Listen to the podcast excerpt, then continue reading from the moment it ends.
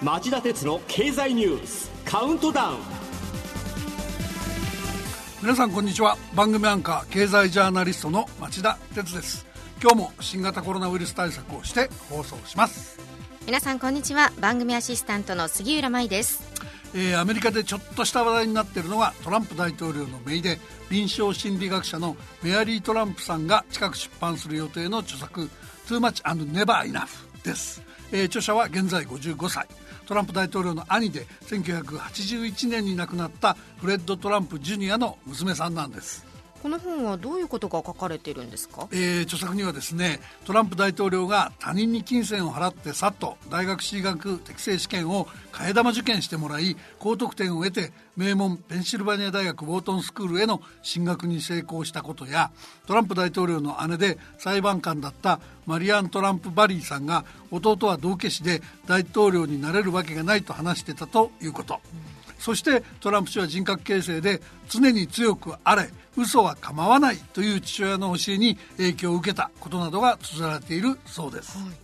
い、でホワイトハウスのマクナニー大統領報道官は火曜記者団に本はまだ読んでないが偽りだらけだと批判しましたがトランプ大統領についてはボルトン前大統領補佐官が6月下旬に出版した「ザ・ルーム・ウェア・イト・ハプンド」も話題です、いずれも大統領に批判的な内容なのでトランプさんは大統領選へ向けて政治的なダメージを免れないかもしれませんね。この向かい風は当分やみそうもないようですね。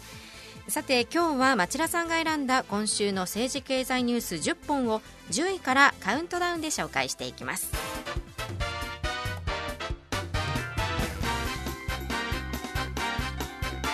町田鉄の経済ニュースカウントダウン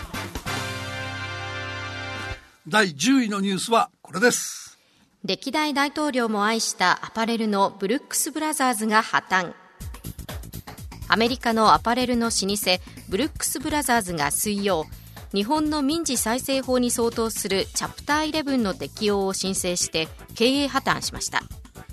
歴代大統領も愛用してアメリカ発のファッションとしてかつて一時代を築きましたが近年のカジュアル化やデジタル化に対応できずに売り上げが低迷していたところに新型コロナウイルスの感染拡大が追い打ちをかけました。今後については新進のブランド管理会社 WHP グローバルがスポンサーになり経営再建を目指すとしています。えー、ブルックス・ブラザーズは1818年の創業で実に202年の歴史を持ちます。1896年に襟元に小さなボタンがあるボタンダウンのシャツを初めて発売。当時としてはイギリス的なスタイルと違うと機能的で若々しさが売りのアメリカントラッドファッションを築き上げました。で長年ビジネスマンに愛用されたほか最近の大統領ではトランプ氏やオバマ氏のお気に入りでもありました日本でも1979年に中堅アパレルのダイドーリミテッドと共同で法人を設立。およそ80店舗を構えています。ダイドーリミテッドはブルックスから連絡がなく今後の方針を確認するまで当面は、えー、日本の店舗の営業を続けるとしているとのことです。続いて9位のニュースは。大手格付け会社の格下げ企業数がリーマンショック時並みに。新聞報道によりますと大手格付け会社でアメリカ系の S&P グローバルが今年初めから6月25日までに格下げした世界の社債発行企業数は1392社と前の年の同じ時期の3.4倍に急増。過去最多だったリーマンショック後の2009年とほぼ同じ水準に達しました。S&P はクルーズ船運航の世界最大手のアメリカのカーニバルや航空大手のドイツのルフトハンザ航空フランスの自動車メーカーのルノーを債務の返済能力に疑問符がつく投機的等級に引き下げたほか日本企業21社も格下げしました。日銀も含めて各国の中央銀行や政府はこうした企業に対してコロナショック対応策として未曾有の資金供給をしています。こうした資金供給は当面の危機回避策として必要な面もありますが企業の自力再建の努力を鈍らせたり破綻の危機を表面化させずに問題作送りにつながる副作用も大きいんです。そこには深刻かつ悩ましい状況があり出口戦略の早期確立が必要です。8位のニュースはこれです。イギリスが飲食宿泊娯楽業支援で付加価値税の税率を半年間引き下げへ。イギリス政府は火曜追加のコロナショック対策として飲食宿泊娯楽の各業界を対象に付加価値税の税率を今月15日から来年1月半ばまでの半年間現行の20%から5%に下げると発表しました。付加価値税は日本の消費税に相当する税金でイギリス政府は総額41億ポンドおよそ5500億円の税収減を見込んでいます。えー、イギリスは先週土曜日、大半の業種で経済活動を再開したものの、3ヶ月半ほど休業していた飲食宿泊の業界では、客足が以前ほどの水準に戻っていませんでした。で、補助金をばらまくよりは、こうした減税の方が政策遂行にかかるコストが安上がりなはずなので、日本でも、えー、選択肢に加える加えるべきかもしれません。注目したい政策と言えます。続いて7位のニュースは。アメリカのハーバード大学と MIT が留学生ビザ規制の中止を求めて提訴。アメリカのハーバード大学と MIT マサチューセッツ工科大学は水曜トランプ政権を提訴しすべての授業がオンラインの場合留学生にビザを発給しないと決めた ICE アメリカ移民税関捜査局の命令を停止してオンライン授業に完全に移行してもこれまで通り留学生ビザを取得できるよう求めました。トランプ政権の本音は学生を巣ごもりさせずに、えー、経済活動正常化の演出につなげたいっていうことなんでしょうが、えー、コロナ禍の安全な教育の機会が失われるというだけではなく授業料収入が減り大学経営を脅かしかねない面もあり名門大学ほど黙っていられないということなんでしょうこんなところでも異常事態下で異常な政策判断が横行しているというしかないと思います続いて6位のニュースは香港国家安全維持法施行で、グーグルとフェイスブックなどが香港政府へのデータ開示を一時停止。香港で反政府的な活動を取り締まる香港国家安全維持法が施行されたことを受け、アメリカの大手 IT 企業のグーグル、フェイスブック、ツイッターの各社は火曜までに香港政府に対する利用者に関するデータの開示を一時的に停止しました。香港政府への情報提供が利用者の表現の自由や人権を侵害することにならないか見極める必要があると判断したとみられます。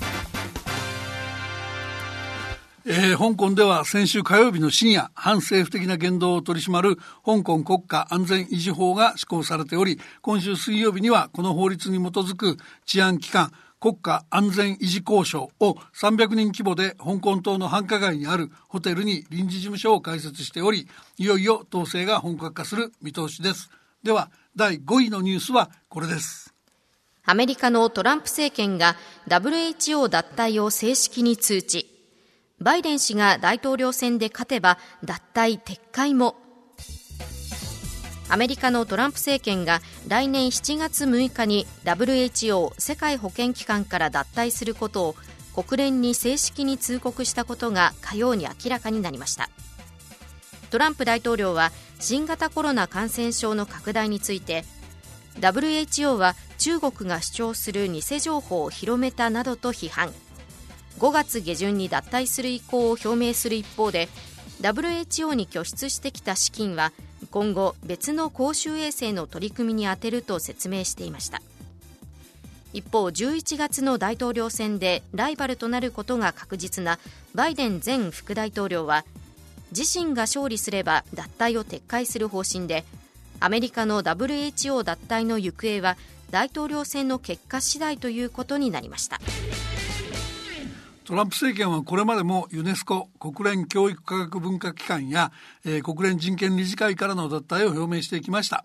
WHO 脱退は政策の理念とするアメリカファーストに基づくものと言えなくもありませんがコロナ対策で後手に回ったとの政権批判をかわす思惑があるとも考えられます。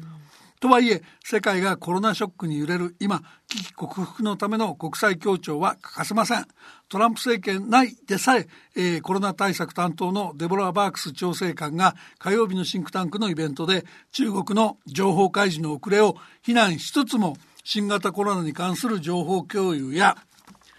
ワクチン開発での協力を支持する考えを表明したと言います。さすがに同盟国日本としても見過ごない見過ごせない段階に来ているはずですが、えー、菅官房長官は水曜日午前の記者会見で コロナショックに国際社会が一致して対応すべきであり WHO が適切に機能することが重要だと述べてやんわりと名指しせずトランプ政権批判をしたもののすかさず日本としては引き続きアメリカともしっかり連携していきたいとバランスを取っちゃいました。続いて4位のニュースはこれです。豪雨で熊本中心に死者が66人に。梅雨前線停滞で来週にかけて降り続く恐れも。停滞する梅雨前線が降らせている記録的な豪雨により新たに熊本県と大分県などで死亡が確認され合計の死者が66人となりました。気象庁は西日本や東日本で今日以降も局地的に非常に激しい雨が降る恐れがあるほかあさって日曜日以降も不安定な状況が続く懸念があるとして厳重な警戒を呼びかけています。亡くなった方やそのご家族に対して、えー、謹んでお悔やみを申し上げます。とにかく今も豪雨に直面している方直面しそうな状況にある方は自治体のハザードマップを確認の上周囲の方と一緒に命を守る行動をしてください。番組としてはいずれきちんと検証しなければいけないと思ってますがこの数年全国各地が毎年のように50年ぶりとか100年に一度という豪雨が珍しくなくなってきています。原因としては地球温暖化の影響が大きいのかもしれませんがこういう状況になってきた以上河川の堤防やダムの設計を含めて防災の在り方を根本的に考え直さなければならない時期に来ているように思えてなりません。ある程度専門家たちの知見が出揃ったらそのあたりのことを整理してお伝えしようと思っています。まずは10位から4位までのニュースをお送りしました。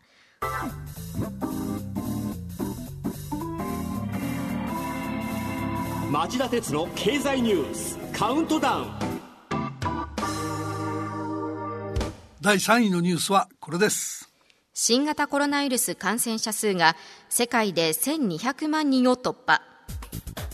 アメリカのジョンズ・ホプキンス大学の集計によりますと世界の新型コロナウイルス感染症患者が日本時間の今朝1222万人に達しました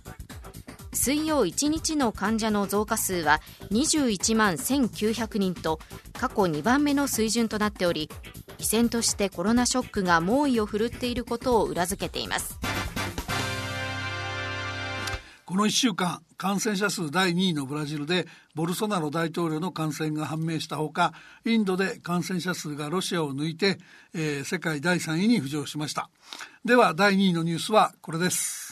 新型コロナ対策で緊急事態宣言は不要と西村大臣が繰り返し強調。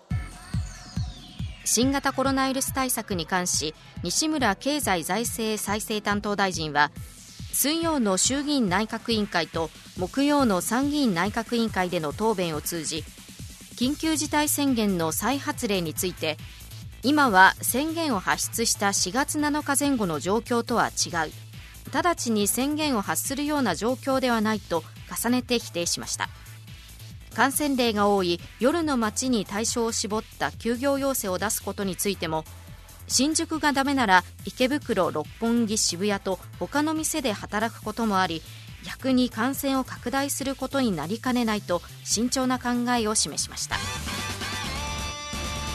えー、その一方で政府は大規模なイベントの予定通りの再開にこだわっておりこれを受けてプロ野球と J リーグは今日から最大5000人。来月1日からは会場の収容人員の半分まで観客を入れていく方針です。西村大臣は国民自身の判断による自粛の重要性を強調していますがすでに国内では感染再拡大が鮮明になっておりこういう対策で十分な段階はとっくに過ぎてしまっている気もしますが皆さんはどう感じているでしょうか、